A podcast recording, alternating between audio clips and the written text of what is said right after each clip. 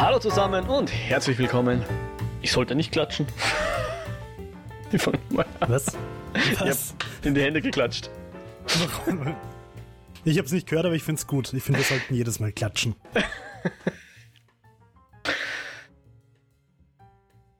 Hallo zusammen und herzlich willkommen zur neuesten Eskapode. Ich bin der Mo Und ich bin der Jo. und wir freuen uns, dass ihr bei uns reinhört. Jo, lach nicht. Ah, das bleibt drin, das passt schon. Okay. In unserem Podcast führen wir Gespräche über bewegte Bilder, Kultur und die allgemeinen Freuden des Eskapismus. Zuallererst, äh, ganz kurz, sorry, wir wissen, uns ist bewusst, dass wir eine Folge ausfallen lassen haben. Das hat ein paar erfreuliche und ein paar weniger erfreuliche Gründe. Es ist, wie so, wie wieder Dr. Ian, wie heißt er? Malcolm, glaube ich, sagt, das Leben findet einen Weg, wie ich dann immer ergänze, um unsere Pläne zu zerstören. Ja, auch hier war das der Fall. Ähm, heute sind wir wieder da und heute sprechen wir über den Film von 2021. Und ich muss jetzt mein Fünfer in der Schule, Fünfer geschrieben, Französisch auspacken. Titan? Ich hätt's, also ich habe den Film auf Deutsch geschaut, weil ich wirklich keinen Bock auf Untertitel habe, aber müsste ich jetzt Französisch sprechen, würde ich wohl auch sagen Titan. Okay, also das Fragezeichen ist nicht Teil des Titels, es ist nur meine Unsicherheit, ob meiner Frankophonie, ob meiner Frankophilie, äh, wie auch immer. Und genau, also meiner ein, Frankophobie. genau. Äh, ein französischer Film, französisch-belgische Produktion, glaube ich. Jedenfalls eine französische Regisseurin und Drehbuchautorin, die, oh Gott, ich entschuldige mich vorhin, Julia Ducournau. Genau die, genau Ja. die. Ich bin froh, dass du den Namen zuerst sagst. Genau, die gute Frau hat um 2016 schon einen Film gemacht, Raw, der durchaus für ein paar Wellen gesorgt hat. Äh, Mhm. Und jetzt Hast du ihn hier habe ich leider noch nicht gesehen. Du? Na, ich finde irgendwie die Beschreibung von dem Film immer ein bisschen ekelhaft.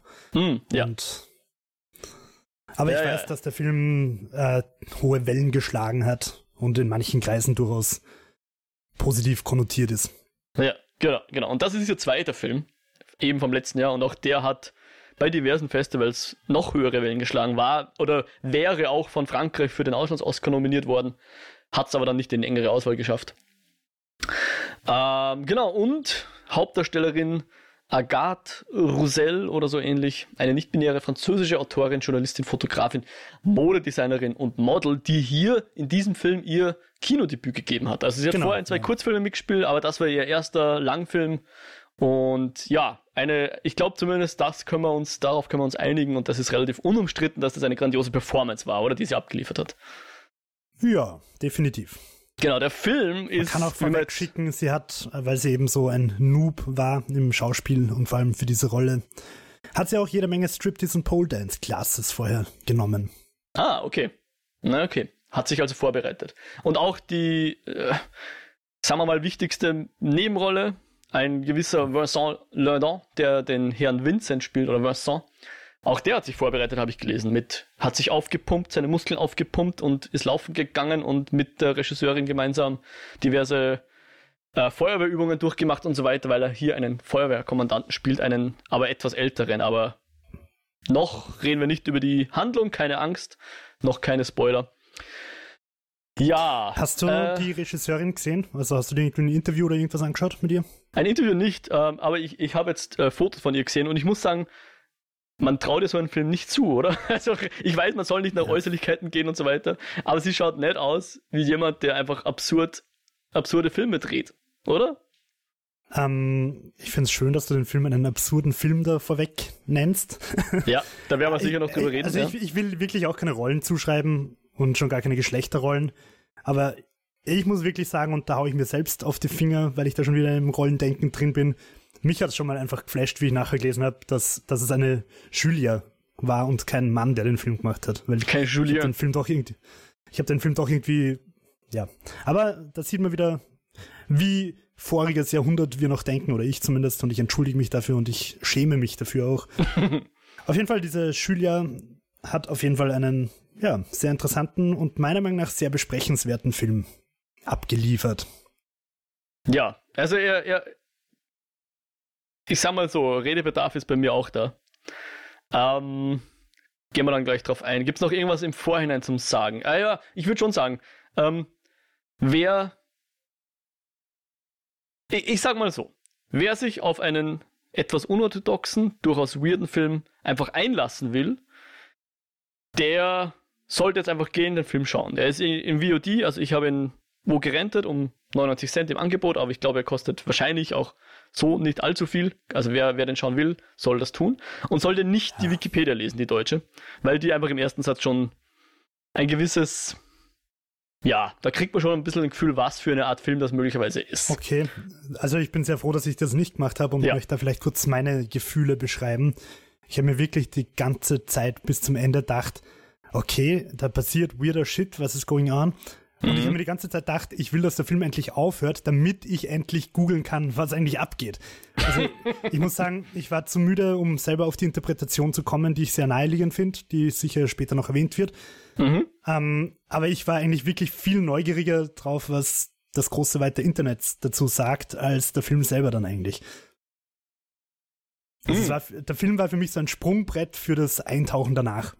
Mhm. Ja, ja, ich, ich meine, das ist ja oft dann ähm, wie soll ich sagen, ein Zeichen auch von der ein oder anderen Kunstspielart, dass, dass sie auch Besprechung bedarf und halt nicht in einem Vakuum existiert.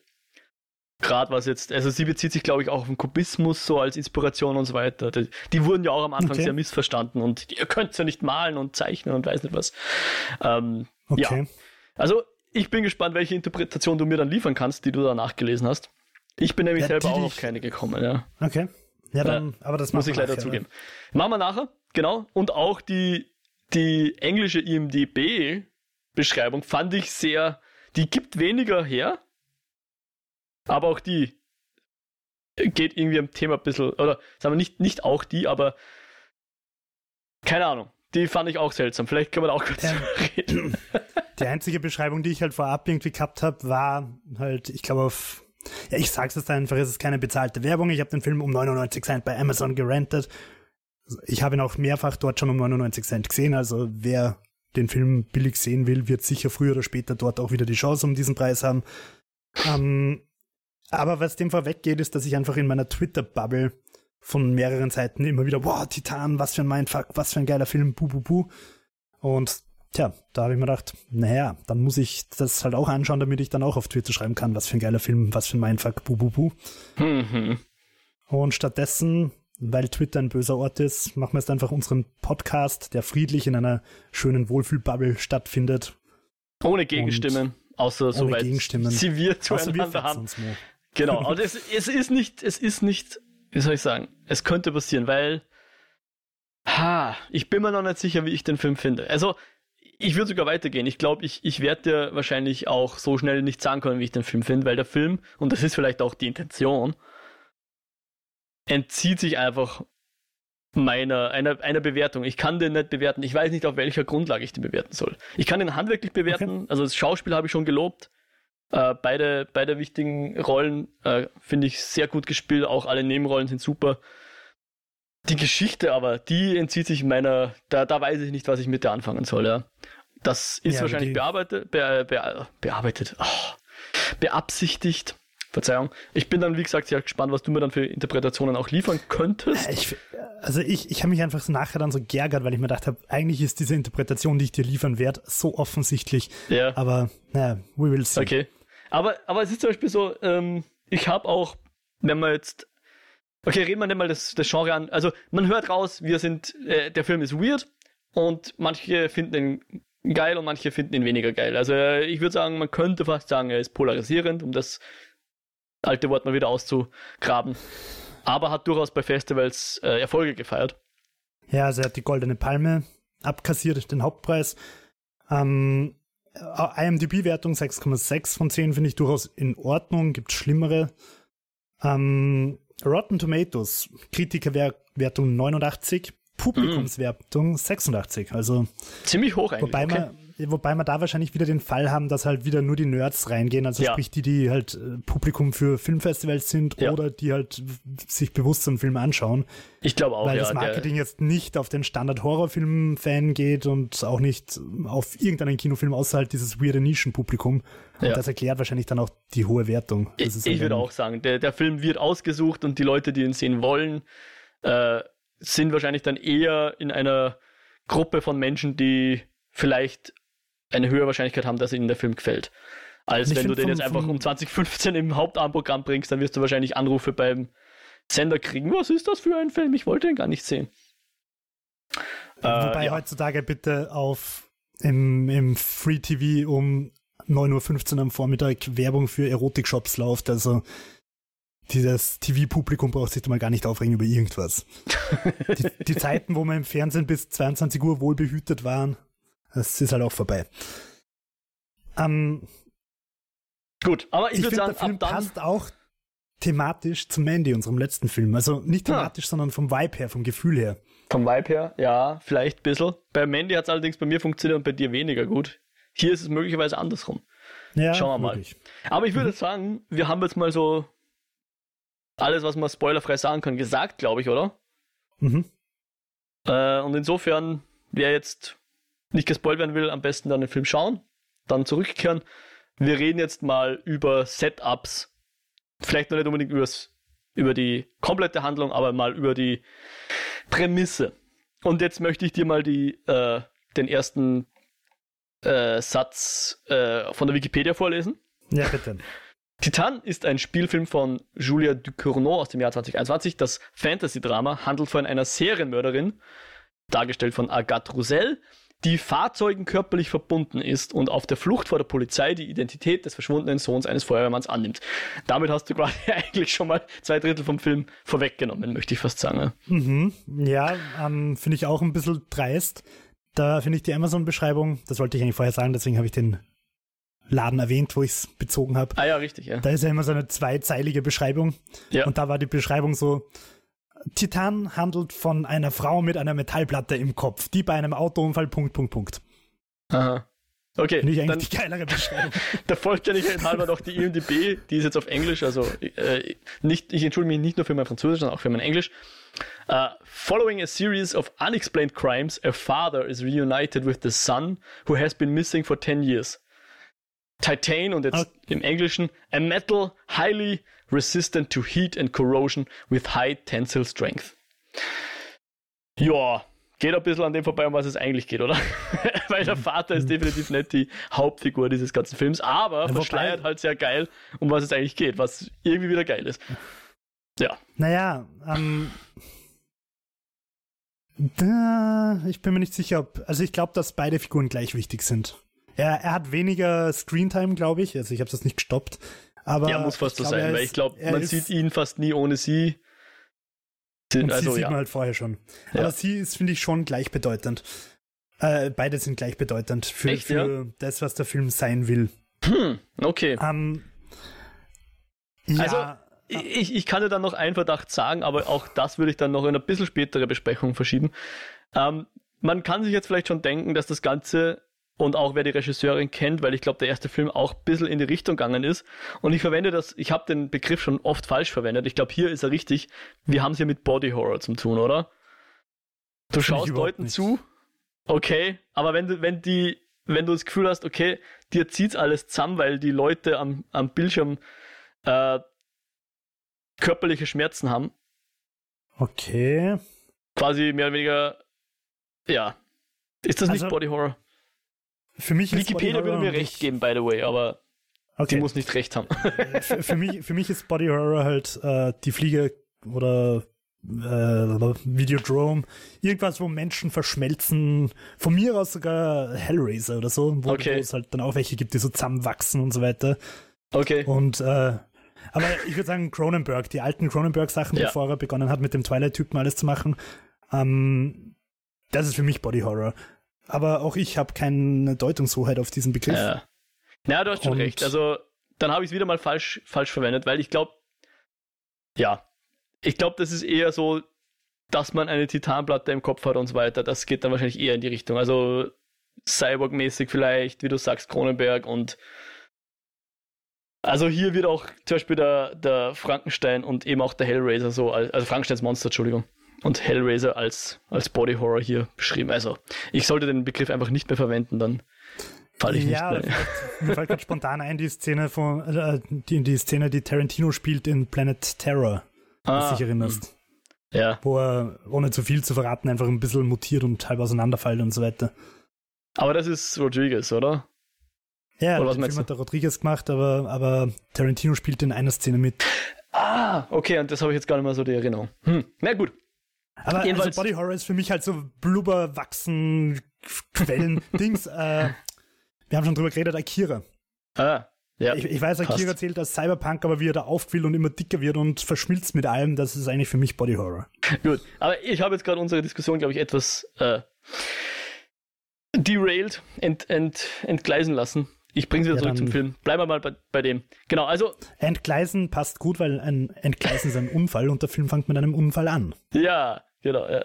Und es ist halt, bevor wir jetzt wirklich in die Handlung eintauchen, weil ich glaube, dann würde ich gleich nochmal eine Spoilerwarnung hinhauen, bleiben wir noch kurz ein bisschen allgemeiner. Aber was, was ich halt mit dem Film so ein bisschen, was, was es so schwierig gemacht hat für mich, ist, dass es so viel anspricht, ja. Weil er fängt eben an mit einer Vater-Tochter-Beziehung, die halt nicht ganz im Reinen ist. Dann geht es eben um, wie die Wikipedia schon sagt, um Serienmorde. Es geht natürlich auch um, um Gender-Identitäten. Es geht um sexualisierte Gewalt. Und hunderttausend andere Sachen kommt man vor. Manche davon mhm. haben mit der Handlung fast nichts zu tun. Aber natürlich sind da schon Querverbindungen drin. Das möchte ich jetzt gar nicht absprechen. Ja. Es ist, nichts umsonst da, aber es ist schon viel da. Und ich habe so nicht ganz geschafft, alles unter ein kohärentes äh, Filmschauen für mich äh, äh, unter eine Decke zu kriegen. Ja, da, ja aber da, das sind wir wieder, wir haben bei Valerian vor langer, langer Zeit, ich glaube im Lichtspielcast, oder? Ähm, ja. Drüber geredet. Ähm, dieses Chekhovs Gun. Also du zeigst die Waffe und sie muss später vorkommen und Valerian macht das eben nicht. Es zeigt die Waffe und sie kommt nie wieder vor und ich persönlich finde es einfach großartig, einfach als Bruch mit der Sehgewohnheit. Und das würde ich da auch wieder sagen. Nämlich aus dem Grund, ich bin heilfroh, dass ich die Wikipedia-Beschreibung, die du mir vorgelesen hast, nicht gelesen habe, mhm. weil ich halt gedacht habe, okay, es geht um eine Stripperin und die Beziehung zu ihren Eltern. Bis mhm kann ich jetzt schon spoilern? Spoilerwarnung. Ding. Machen wir nochmal Spoilerwarnung. Also ab jetzt, wir, wir reden ganz frei über, über Interpretationen, über die Handlung und über alles, was man über den Film reden kann. Ja. Seid gewarnt, schaut den Film lieber und kehrt zurück. Genau, also, ja. Das, ja. Also, ich habe mir halt gedacht, okay, es geht offensichtlich um eine Stripperin, die, oder um so eine Tänzerin, es ist eigentlich keine richtige Stripperin, die mit ihren Eltern wahrscheinlich halt einen Beef hat, weil ich meine, der Autounfall, den hat sie verursacht, weil sie ein unerzogenes Frotzenkind war. ähm, bei dem Autounfall wird sie dann äh, operiert und kriegt halt so eine Metallplatte in den Schädel. Titanplatte. Schädelbasis, ja. Titanplatte, weil sie wahrscheinlich einen Schädelbasisbruch gehabt hat. Und dann sehen wir sie schon als Erwachsene, wie sie halt bei so einer Automesse leicht bekleidet rumrennt und strippt und mit anderen Tänzerinnen, Entschuldigung, sie strippt nicht, sie tanzt auf der Motorhaube, ähm, und mit anderen Tänzerinnen in der Dusche rumschmust und sich in deren Nippel verfangt, weil sie offenbar irgendwie einen Fetisch für Metall hat. Ähm, und dann kommt sie halt heim und man merkt, die Beziehung zur Mutter ist irgendwie halbwegs okay, aber die Beziehung zum Vater ist irgendwie nicht so okay. Das war schon so ein bisschen, also ich habe den Eindruck gehabt, die reden nicht so wirklich miteinander. Ja. Und ich habe halt gedacht, es läuft drauf raus, dass sich die gegenseitig Vorwürfe machen oder halt auch nicht. Aber darauf läuft es halt nicht raus, weil wir, wir merken recht schnell, also als Tänzerin hat sie Fans und auf diese Automesse kommt wer und will ein Autogramm. Und der verfolgt sie und wird ein bisschen ungut. Und was macht sie? Sie rammt ihm ihre Haarnadel ins Auge oder in die Wange oder ins, ins Ohr. Ohr. Ins Ohr, ins ich. Ohr ja. ähm, ich bin mir relativ sicher, dass man so weit nicht eine Nadel in ein Ohr hauen kann, ohne dass ich da Erfahrungswerte hätte. Aber auf jeden Fall. Naja, es tot. endet ja auch tödlich. Es ist ja nicht so, dass das. Wurscht. Wurscht, er ist ja. tot und sie genau, denkt sich, wir, ah, fuck. Und wir erfahren halt, sie bringt Leute um. Ja, aber da wissen wir es ja noch nicht, oder? Das hat ja so ausgeschaut, als wäre das halt irgendwie Notwehr. Notwehr oder so, ja. Und keine Notwehr ist es dann, als sie einfach ihre Eltern anzündet. Und zwar, also ja. sie zündet das Haus an, sperrt aber die Eltern ein. Ja. Und außerdem bringt sie noch eine ganze WG um. Warum auch immer. Ja, weil sie halt keine Zeugen will. Im, Im Grunde wollte sie eigentlich nur eine Person umbringen, aber in der WG waren halt andere Leute und die müssen halt dann auch dran glauben, ja. Und da muss man halt auch sagen, die Kampfszene habe ich relativ gut gefunden, weil sie ein bisschen was diesen, von, diesen, von dieser Atomic Blonde Dynamik gehabt hat. Mhm. Von dieser, ein, ein schwächerer Charakter versucht halt mit allen Mitteln irgendwie gegen die Stärkeren durchzukommen. Und das hat von der Dynamik her, finde ich, sehr glaubwürdig gewirkt. Voll. Auch wie sie da versucht, den mit dem Sessel den Typen zu erwürgen und so. Naja, ja, erwürgen, beziehungsweise das, ja, oder das Sesselbein in seinen, in seinen Kiefer zu rammen. Also, ja. Ja, war, war nicht so schön. Genau, das war, war nicht so schön. diese Momente, wo ich mir gedacht habe, ja, immer die Franzosen. Entweder sie machen lustige Komödien oder sie machen richtig kranken Scheiß. Schön, dass du sagst, das war nämlich auch, was ich mir aufgeschrieben habe. Diese Franzosen habe ich mir aufgeschrieben, ja. Classic diese Arte FranzosInnen, okay? ja, Arte halt, ja. ja. und so weiter. Stuff. Die haben den halt mitfinanziert. Ja, ich hab, also ich habe generell auch, auch bei der Farbgebung und teilweise bei der Kamera und so schon ein bisschen an Gaspar Noel, äh, Noé gedacht. Und an Climax und solche Sachen. Von mir aus irreversibel, der mhm. noch sehr viel schiercher ist, aber, aber so von der Farbgebung und so, also hat es mich schon an diese crazy Franzosenschiene erinnert. Mhm. Ähm, gut, und sie versucht dann zu entkommen, nachdem sie da offensichtlich den ganzen Ort mit ihrer Haarnadel umgebracht hat. Genau. Dummerweise ist die französische Polizei auf Zack und sperrt alles ab und ist überall. Und sie sieht aber, und das haben wir auch vorher im Film schon gesehen, es geht um irgendeinen vermissten Jungen, der irgendwie vor 20 Jahren verschollen ist und so weiter. Zehn ein Phantombild. Ja. Hm? Und was macht die gute Adrienne? Sie geht ins Bad auf einer öffentlichen Toilette, also im Flughafen oder wo auch immer, oder Bahnhof, keine Ahnung, schneidet sich die Haare und bricht sich die Nase, was wieder mal eine sehr schicke Szene für mich war. Mhm. Ähm, damit sie halt ungefähr so ausschaut wie dieser Phantomjunge. Und gibt sich als der Junge aus. Und das macht sie eigentlich hauptsächlich, um der Polizei zu entkommen. Ja. Vielleicht muss man kurz noch sagen, obwohl es äh, ja, nicht sonderlich relevant ist und irgendwie auch doch. Vorher hat sie Sex mit einem Auto. und ich war mir eigentlich wie Über wie diesen die Aspekt sind wir jetzt einfach mal so geflissentlich drüber gegangen. Ja. Also sie ist wirklich, sie sitzt wahrscheinlich mit dem Spagat oder so drin. Ich, so wie ich mir das vorgestellt habe, so explizit sieht man es nicht. Sitzt sie wahrscheinlich da halb am Schalttable drauf oder so. Ähm, auf jeden Fall, sie sitzt in der Mitte, vorn im Auto und das, man sieht das Auto nur wie bei GTA von außen wackeln und hüpfen. Ja, man um, sieht auch ähm, drinnen, wie, wie sie sich an den Gurten festhält und so weiter. Okay, aber du siehst das keine Bodyparts ja. und keine ja. expliziten das Dinge, nicht, die irgendwo reinfahren und so. Na. Aber sie hat offenbar Spaß. Und dann ist ein Schnitt ins Bett und mir war eigentlich nicht klar, ob sie das geträumt hat oder halt fantasiert hat, ob das ein feuchter Traum war oder ob das wirklich passiert ist. Ja. Aber sie greift sich dann in den Schritt und hat da, glaube ich, Motorenöl, oder? So habe ich das interpretiert. Ja, ja, ich, ich habe auch ähm, wir haben dann nochmal zurück und geschaut, was das ist. Also einerseits, glaube ich, sie, hat sie schon auch viele Blutergüsse, weil sie sich halt offensichtlich dabei auch ankaut hat. Aber ja, ich glaube, sie hat Motoröl. Ähm, so habe ich interpretiert. Ja, durchaus. Ich glaube, das und, ist auch. Und später soll ja dann auch Motoröl aus ihren Brustwarzen träufeln. Genau, wie, wie Muttermilch. Mhm. Also. Weil sie ist jetzt halt ist schwanger das, von dem Auto. Und das Ganze sehr, sehr rasch. Ha? Genau, also, genau. Weil ja. was soll auch sonst passieren? Und, und das ist jetzt eben wichtig, weil sie sich jetzt als Junge verkleidet und de deswegen ihren Bauch abschnürt ja. und Und ich fand, Brust da, da hat schon angefangen mit, oh mein Gott, das muss so wehtun, ich kann das gar nicht anschauen. Ne? Und dann führt es auch immer dazu, sie kratzt sich dann immer mal wieder und, und ach, ja. das war einfach, da hat sie mir alles gekräuselt. Ja, das ist einfach wirklich schier, was sie sich da halt immer selber antut. Auch, wie du schon gesagt hast, die Nase brechen und so weiter. Nur, nur um irgendwie dem, der Polizei zu entkommen, ja das ist halt alles echt nicht easy zum Anschauen, ja. Und, und jetzt kommt halt irgendwie so eine zweite Ebene, also fast ein zweites Kapitel in den Film, nämlich diese Beziehung zwischen ihr und Vincent.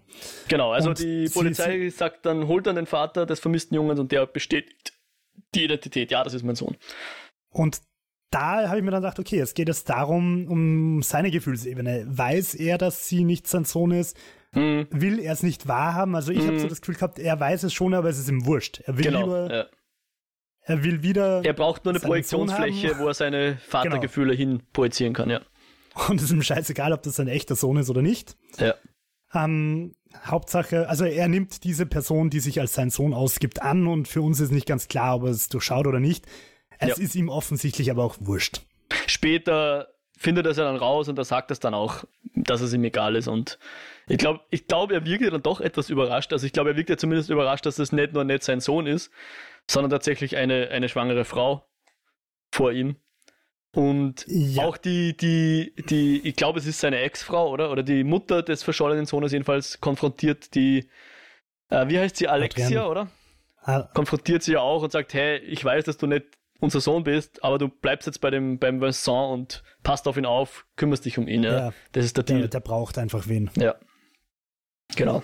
Ja, voll. Und da, da ist dann halt schon wieder so eine neue Ebene von der Alexia oder Adrien, wie sie sich, also der Sohn vom, vom Vincent, Adrien, mhm. oder? Ja, ich glaube. Ähm, also Alexa slash Adrien. Da, da habe ich mir dann gedacht, okay, sie wird jetzt gleich wieder losmorden, nämlich die Mutter ermorden, aber das macht sie halt nicht. Also da, da ist sie dann schon so auf einer neuen Ebene, finde ich, auf einer neuen Charakterstufe. Mhm. Weil sie sich halt jetzt auch weiterentwickelt und halt irgendwie doch irgendwie sich auf diese Beziehung auch einlässt, ohne dass sie gleich alles ermordet, was rundherum ist. Ich ja, glaube, sie ermordet ja dann, sie ermordet ja dann auch von den Feuerwehrleuten, die sie mehr oder weniger durchschaut haben, niemanden, oder? Na, also im Gegenteil. Also ja, eine, also zwei Aspekte. Das eine ist, dass der Vater, also ich glaube, sie wird ja am Anfang war das Mittel zum Zweck, ja. Sie wollte dann weglaufen und geht dann doch zurück. Sie war ja genau, schon im Bus genau. und entschließt sich, nein, sie bleibt doch beim Vincent. Und ja. der Vater übernimmt dann eigentlich die Rolle, die losen Enden aufzuräumen, weil einer der Polizisten konfrontiert ihn ja, äh, der Feuermänner konfrontiert ihn ja und sagt ihm, hey, das ist nicht dein Sohn. Und weil so sagt, Alter, wir reden nicht über meinen Sohn und er kann es aber nicht lassen. Und offensichtlich weiß er, dass das der gesuchte, die gesuchte Mörderin ist sogar. Und der Vincent kümmert sich dann drum und gibt ihm irgendwie mitten in einem Brand ein hochexplosives Gasfass in die Hände und entledigt sich so den, den Mitwissern, ja. Wobei, das habe ich auch nicht ganz verstanden, weil da habe ich mir schon gedacht, er, mm, er will es einfach wegbringen. Also es ist, lasst wieder beide Deutungen zu. Hm. Weil er, er hat es jetzt selber in der Hand. Also die Chance, dass er hochgeht, ist genauso hoch, wie dass der andere dann hochgeht. Ja, weiß ich auch nicht, wie, wie da die Physik funktioniert. Ob er, ob er gesagt hat, stell das mal da hinten in das Feuer rein, bitte. Und dann gibt es Explosionen oder so. Aber stimmt, ja. ja. Also da, da, da geht es dann halt auch um Eifersucht einerseits, weil, weil dieser Feuerwehrmann, der den Vater konfrontiert, halt vorher der Liebling in der Feuerwache war. Ja. Und, und jetzt ist plötzlich Adrien der Liebling in der Feuerwache. Mhm. Vielleicht soll man auch noch kurz dazu sagen, dass Adrien nicht spricht, damit es natürlich nicht auffällt, dass seine Stimme eher feminin ist. Genau. Also sie spricht. Also Alexia, Alexia die Adrien darstellt oder, oder verkörpert, keine Ahnung. Die, ja. die, Rolle übernimmt. Die spricht, genau, die spricht, spricht nur, nicht zuerst zumindest, ja. Genau, also das erste Mal spricht sie, nachdem der Vater im Delirium ist, weil er sich damit irgendwas niederspritzt immer. Man sieht immer am Abend, wie er sich Spritzen gibt. Ich weiß nicht, ob das Steroide sind oder was auch immer. Ja. Ich habe auch das Gefühl, spritzt er sich da einmal Luft? Habe ich das richtig verstanden? Ja, und aber so fast als Selbstmordversuch, oder? Weil ich glaube, dass es das ziemlich gefährlich ist. Es ist, ja, natürlich. Deswegen also er spritzt sich auf jeden Fall Luft und ich, auf, die, auf die Spritze klopfen, damit die Luft rausgeht. Oben so. Ja, ja, genau. Und, und dann zieht er sie einfach nur so auf und spritzt sich die Luft rein. Ja, ich glaube, dass das ein Selbstmordversuch ist. Ja. Äh, ja. Mir war nicht klar, ob es ein Selbstmordversuch ist oder ob er halt Schlafschwierigkeiten hat, weil er zehn Jahre um seinen Sohn trauert und sich somit quasi ins Koma mhm. blast. Okay. Aber bitte nicht zu Hause nachmachen. Unbedingt nicht. Um, und da spricht sie das erste Mal zu ihm. Wobei er es nicht mitkriegt, ja. ja. ja. Ja. auf jeden Fall hat der Film da einfach schon eine neue Ebene. Also sie hat sich als Charakter weiterentwickelt von der psychopathischen Mörderin zu einer Person, die langsam entdeckt, was Beziehung bedeutet und Beziehung auch für ihr Leben bedeuten kann, wie ihr das helfen kann, Stabilität gibt und, und ein Zuhause gibt irgendwie. Ja. Obwohl sie, obwohl sie vorher eigentlich das größere und schönere Zuhause gehabt hat. ja, stimmt, ja. Hm, ja, man weiß es nicht, wie ihre Kindheit so war, weil die erste Szene, in der wir sie sehen, da wirkt es jetzt nicht so, als wäre der Vater irgendwie, er ist genervt von ihr, aber sie ist halt, wie du schon gesagt hast, einfach ein Kretz, ne? Sie tritt ihm gegen einen Sessel von hinten im, im Auto ja. und so weiter, schnallt sich einfach ab und das führt dann zum, zum, äh, zum Unfall und so weiter. Also keine Ahnung, was man, was uns das sagen soll, ja, ob sie einfach ein ein Kind, keine Ahnung, mit auf irgendein, ein, wie sagt man da? Ein verzogener Frotz. Ja, oder vielleicht aber auch, keine Ahnung, ADHS hat oder sowas, ja, weißt Das könnte ja. Achso. Hm. Ich, ich, weiß nicht, welches Wort man da richtiger als verwendet, deswegen verwende ich jetzt einfach gar kein Wort, aber es könnte ja auch psychologische Gründe haben, dass das. Ja, das stimmt, ja. Ja, vor allem. Aber man weiß halt es halt nicht. Es wird halt nicht wirklich thematisiert, ja. Und, und sie hat aber ja. offensichtlich keine allzu schlimme Kindheit, weil sie lebt da dann immer noch mit ihren Eltern irgendwie und, und die kriegt halt was zum Essen oder. Tänzerin ist und. Ja. Naja. Genau, und dort hat sie dann halt wirklich sowas wie äh, eine Vaterfigur, der sie irgendwie akzeptiert. Da kommen dann ähm, auch wieder so ja. Rollenbilder durch. Der Vater schlägert sie ein bisschen, gleichzeitig tanzen sie miteinander. Ja, ja, ja, und, und ganz eigenartig, weil er, weil er so ein Teil küsst er dann seine, also vom Sohn oder halt von ihr, die Hand auch und so. Ja, aber das, das ist so ein bisschen verfließend. Das, ja, aber ja, es ist schon immer so ein bisschen verfließend. Mir kommt schon vor, dass, dass es ja. manchmal schon knapp davor war, dass da mehr ist als nur äh, väterliche Spannung Liebe. war da, ja. ja. Spannung war da, ja. Hm. Oder ich glaube halt, dass die Regisseurin einfach auch bewusst äh, da mit diesen Gratwanderungen spielt. Ja. Weil, ich, weiß der Vater das, äh, ist das sexuelle Spannung oder nicht. Ja. Und. Naja, aber letzten Endes führt ja dann alles dadurch, also sie versucht halt die Schwangerschaft immer zu verbergen, äh, bis sie dann halt, und ich glaube, dass das weniger als neun Monate sind, die da, die da geschehen, äh, vergehen, aber irgendwann kriegt sie halt dann das Kind. Und das ist ja dann unser Finale. Sie kriegt das Kind und, und stirbt halt dabei. Und der äh, ja. Vincent nimmt dann das Baby zu sich und hat jetzt quasi wieder ein, ein, ein Kind, um das er sich kümmert. Weil es wirkt schon so, als, als, als würde er es akzeptieren, oder? Auch wenn jetzt sein ja. Sohn, also die Alexia, äh, bei der Geburt stirbt. Äh, übersehen haben wir jetzt die Szene, wo sie tatsächlich, also wo er reinplatzt und endlich sieht, dass sie schwanger ist. Er mhm. hilft ihr ja dann auch bei der Geburt. Mhm. Also wir haben ja vorher auch schon gesehen, dass er als, als Feuerwehrmann äh, erste Hilfeausbildung hat. Mhm. Und wir sehen, dass er ihr da jetzt bei der Geburt auch hilft. Genau. Und beisteht. Und er sagt zu ihr, nachdem er sieht, dass sie eine Frau ist, eine schwangere Frau, sagt er zu ihr so quasi, es ist mir egal, wer du bist, du bist mein Sohn oder so. Richtig, ja. Und ja. da möchte ich jetzt gleich einwerfen, ich habe ein Interview mit der Regisseurin angeschaut, sie hat gesagt, das ist eigentlich die entscheidende Szene im Film, alles andere ist eigentlich bla bla, hat sie gesagt. Alle anderen Dialoge sind bla bla, das ist die entscheidende Aussage. Mhm. Und das, deswegen habe ich vorher gemeint, ähm, ist, sind die beiden Figuren gleichwertig. Ähm, wenn das die entscheidende Aussage ist, die findet halt nur in dieser Konstellation statt. Aber ist das auch die Interpretation, die das erlaubt? Äh, nein, in der Interpretation geht es um ganz andere Sachen. Okay, okay. Sie sagt, sie sagt, dass das Tanzen eigentlich wichtiger ist als die Kommunikation, die Tanzszenen. Die Regisseurin? Nämlich, ja, ah, okay. also die Tanzszenen von der, von der Alexia allein, aber halt auch in der Dynamik mit dem Vater und dann auch in der Gruppendynamik auf der Feuerwehr. Genau, weil da, da tut sie ja während dem Feuerwehr-Rave, wird sie dann aufs, aufs Feuerwehrauto buxiert ich glaube, es sollte eigentlich so, hey, du bist jetzt unser Held oder keine Ahnung, wir, wir akzeptieren dich. Aber sie fängt dann halt an, verführerisch zu tanzen und ich glaube, mit dem haben die Feuerwehrleute nicht gerechnet, oder? Ja, und das, und dann kommt die halt, schon der Vater rein und ist ziemlich baff. macho-mäßig dargestellt wurden auch, ja. Ja, und der Vater kommt dann halt rein und dreht sich wieder einfach um und dann kommt wieder dieses Realitätsverweigern und Verdrängen ja. und er geht einfach wieder raus. Ja. Um, ähm, und an der Stelle, da gibt es auch ich glaube, eine der besten Zeilen, die ich jemals auf Wikipedia gelesen habe, nachdem der Vater rausgeht, kommt folgender Satz in der Wikipedia-Zusammenfassung. Alexia frönt erfolglos Sex mit einem Löschfahrzeug.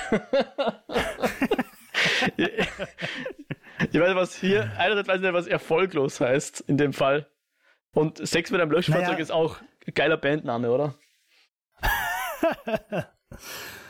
äh, naja, erfolglos heißt, wir sehen, wie sie einfach traurig wieder rausgeht. Also sie mm. fängt an, sie ist wieder, sie ist wieder angetörnt von diesem Vehikel. Feuerwehrauto. Und wir sehen aber dann, wie sie offensichtlich sexuell frustriert von diesem Feuerwehrauto weggeht. ähm, sie kam offenbar nicht auf ihre Kosten. Mm. Ähm, aber ein schöner Satz, ja. Sollte ja. unbedingt in die Beschreibung sch schreiben. Was, was, was glaube ich, eine andere Wandlung ist, die auch passiert, die wir noch nicht besprochen haben, ist, dass sie am Anfang ihre Schwangerschaft abbrechen will.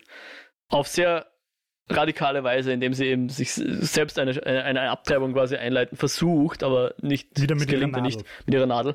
Und irgendwann kippt es dann und sie akzeptiert aber auch ihr Kind. Oder ihr, ihr ungeborenes Kind, ja. Äh, äh, Würde ich schon weiß ich nicht. Ich glaube, ich, aber irgendwann, sie- sie- irgendwann, sie also kurz halt- vor der Geburt ist sie schon so weit, dass sie sagt, dass sie sich auch über das Kind freut. Das glaube ich auch, aber sie bindet halt, ja, sie sagt ja auch dann mal sorry oder so, also entschuldigt sich, wie sie es wieder abbindet. Ja. Aber wenn ich will, dass ein Kind heil auf die Welt kommt, dann binde ich sicher nicht auf magersüchtig wieder zusammen runter, den Bauch. Hm. Mal Ganz abgesehen davon, dass ich einfach nicht glaube, dass das geht, aber Na, ja. Ah. Hm. ja, na. Aber gut, jetzt bin ich schon gespannt, was, was jetzt die Interpretation ist, die einzig wahre, weil bei Kunst gibt es immer eine Interpretation, die richtig ist, wie wir alle wissen. Sagte er voll Sarkasmus. Also, ich, ich schicke vielleicht voraus, wie es zu dieser Interpretation kommt. Ich habe mir eben dieses Interview mit der Regisseurin angeschaut. Wir könnten es verlinken, wenn ich mir gemerkt hätte, von wem das Interview war. Es war, glaube ich, von einem deutschen, von einer deutschen äh, Filmplattform. Wenn wir es wieder finden, dann, dann geben wir es in die Shownotes. Das Interview war auf jeden Fall auf Englisch.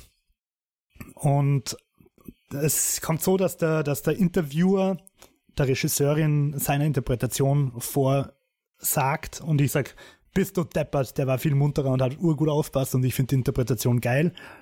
Und sie korrigiert es dann ein bisschen, widerlegt es aber nicht. Also sie sagt nicht Blödsinn, sondern findet, sie findet die Interpretation auch ganz stimmig.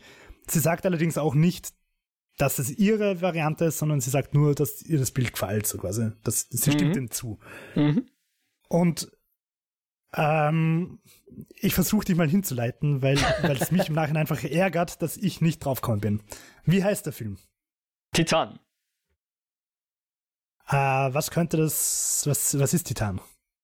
Ein, eine Metalllegierung und die Platte in ihrem, in ihrem Kopf ist wohl aus Titan. Ja. Ja, und was Also die Verschmelzung von zwei anderen Materialien, oder was? kennst du Fabelwesen, die so ähnlich heißen? Äh, Wolperdinger. Was? Wolkendinger? Wolperdinger, kennst du nicht Wolperdinger?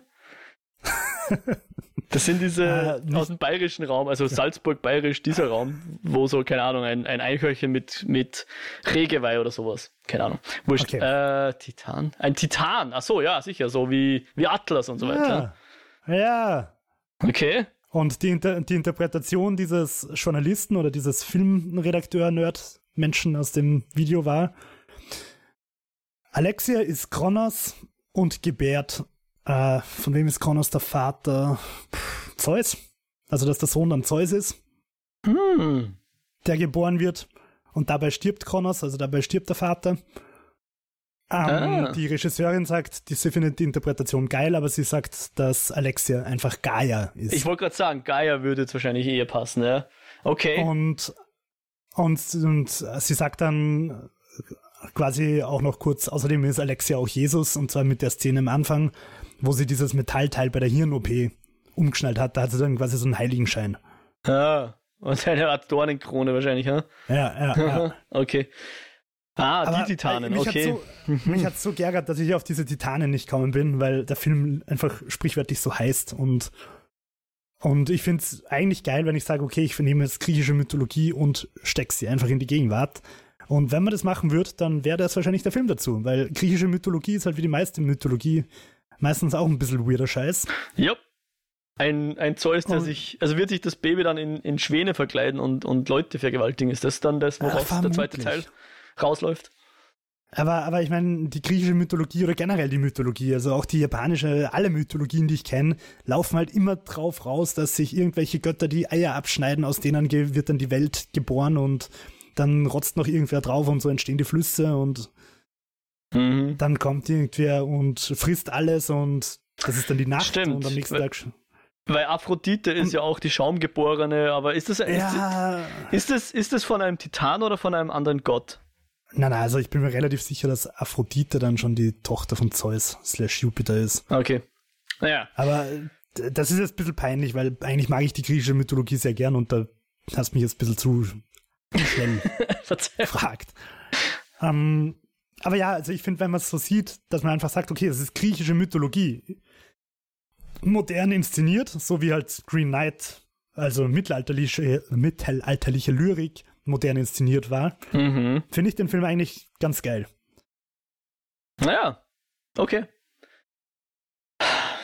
Ja, aber ich finde schon ein bisschen, ich, ich müsste jetzt die Geschichte von den Titanen nochmal lesen, ob ich die irgendwie einigermaßen ummünzen könnte auf das.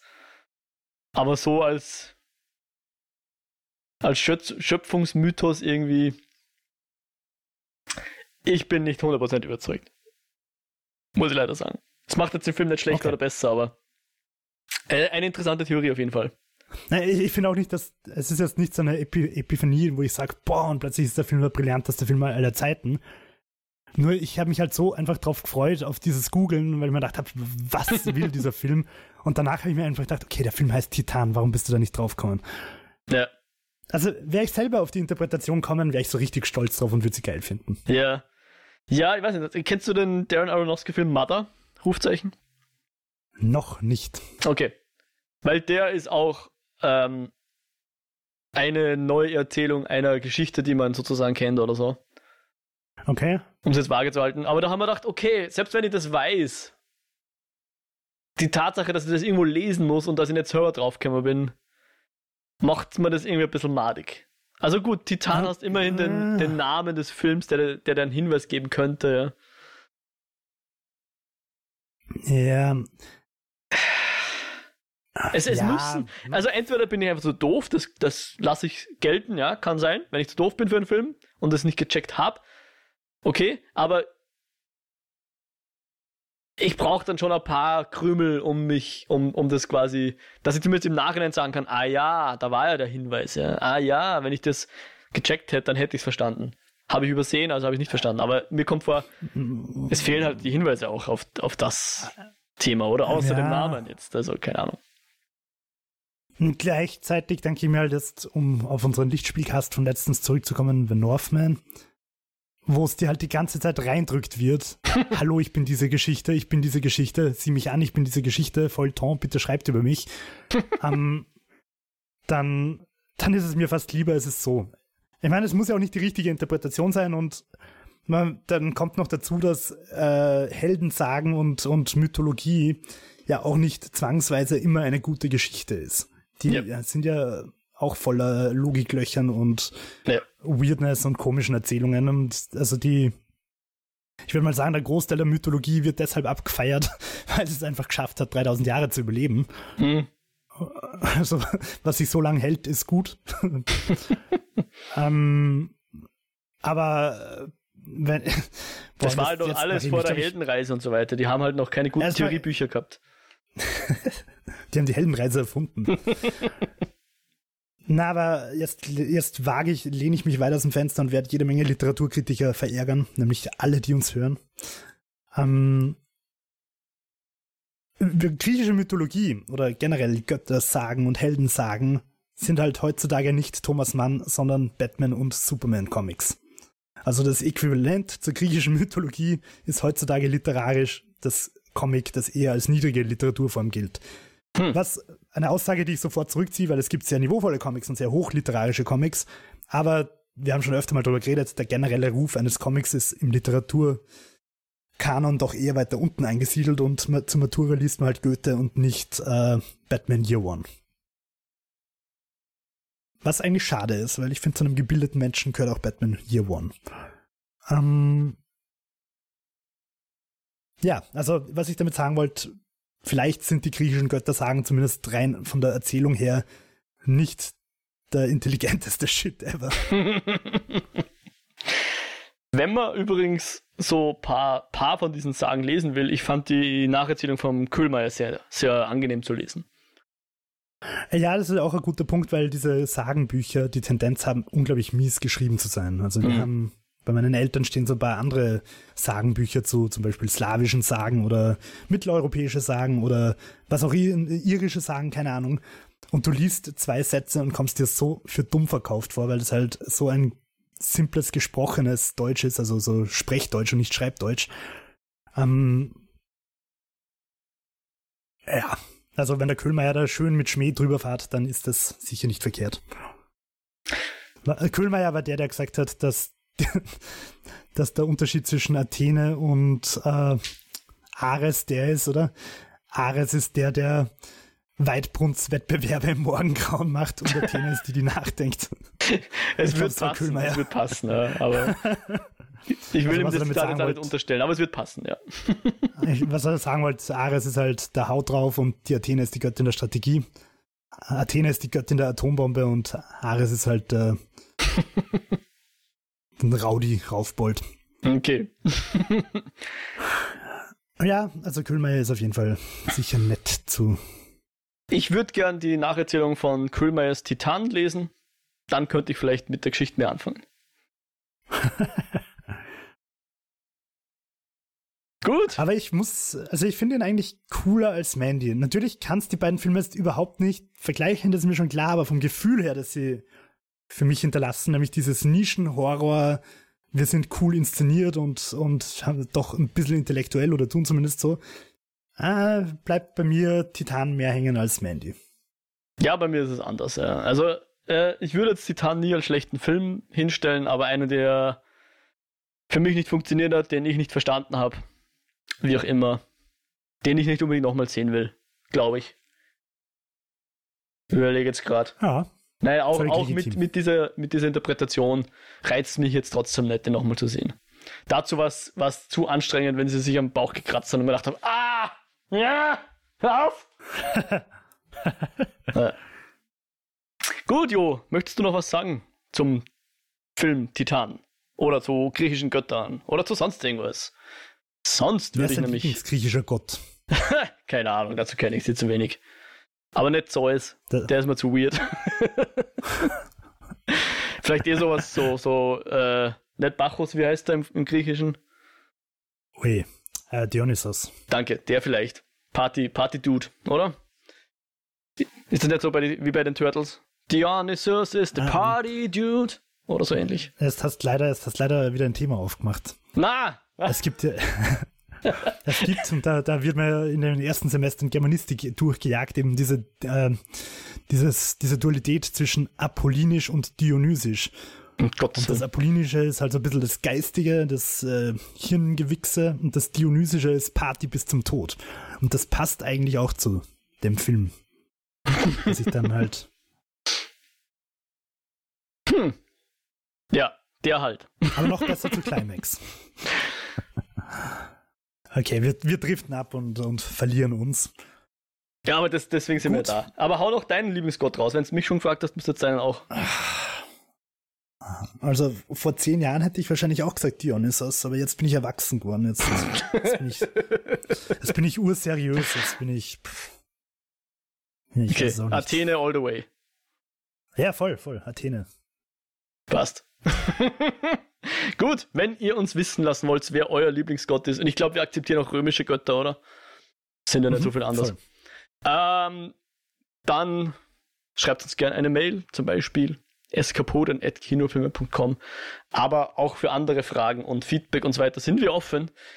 Auch hierzu entweder die Mailadresse oder am besten einen Kommentar auf der Website hinterlassen, kinofilme.com kinofilme.com slash eskapoden. Da gibt es unter jedem Beitrag die Möglichkeit zum Kommentar und natürlich Bewertungen und Abos bei den Podcast-Plattformen. Wir freuen uns sehr und auch ganz klassisch einfach Freunden von uns erzählen. Wir wollen gern mehr ZuhörerInnen haben also, und da freuen wir uns du, drüber. Du willst, dass die Leute uns, also dass die Leute unseren Freunden von uns erzählen würden? Wäre auch okay. Ich, ich nehme mich auch. Das ist jetzt der Test. Hören unsere Freunde unseren Podcast? Hm. Ähm, auch das ist okay. Am besten allen erzählen von uns. Und ja, jo, wenn man dich jetzt nicht, äh, wenn man jetzt mehr über, über dich und deine Lieblingsgötter hören will oder lesen will, wo macht man das am besten? Na, am besten fände ich es einfach, wenn mich wer antwittert, at WhiteRabbit360 und zwar einfach nur, sind Götternamen. Also einfach euren Lieblingsgott oder Göttin einfach so hin, so at WhiteRabbit360 Dionysos oder was weiß ich, äh, Pluto. Macht's das. Einfach so kommentarlos. Wir wollen einfach Twitter mal zeigen, was einfach so random Götternamen sind. Würde ich gut finden. Bitte einfach, einfach hinhauen. Edward Rabbit und Göttername. Muss auch nicht griechisch oder, oder römisch sein. Kann auch von mir aus phönizisch sein oder pff. ich bin da offen für alles. Mo, Triak. Ja, ganz genau. Wer mir seinen Lieblingsgott schicken will, at Mojack bei Twitter. Äh, Habe ich schon gesagt, at Eskapoden. Gibt's auch. Wir haben auch einen Twitter-Handle. Also man kann auch sagen, mein Lieblingsgott ist Punkt, Punkt, Punkt, at Eskapoden und dann sieht die ganze Welt nur, was euer Lieblingsgott ist und Ja, aber dann, dann glaubt die ganze Welt, dass Eskapoden ein Gott ist. wäre das so schlimm, Jo. Nein, das, das werde ich jetzt gleich twittern, das finde ich eigentlich gut. mein Lieblingsgott ist Eskapoden.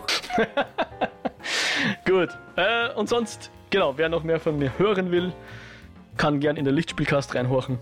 Findet man auch auf kinofilme.com slash podcasts. Für heute verabschieden wir uns. Hoffen, euch geht's gut und dass wir uns beim nächsten Mal wieder hören und dass die Pause dann weniger lang ist. Adios, Baba. Ciao, ciao. Ciao, ciao.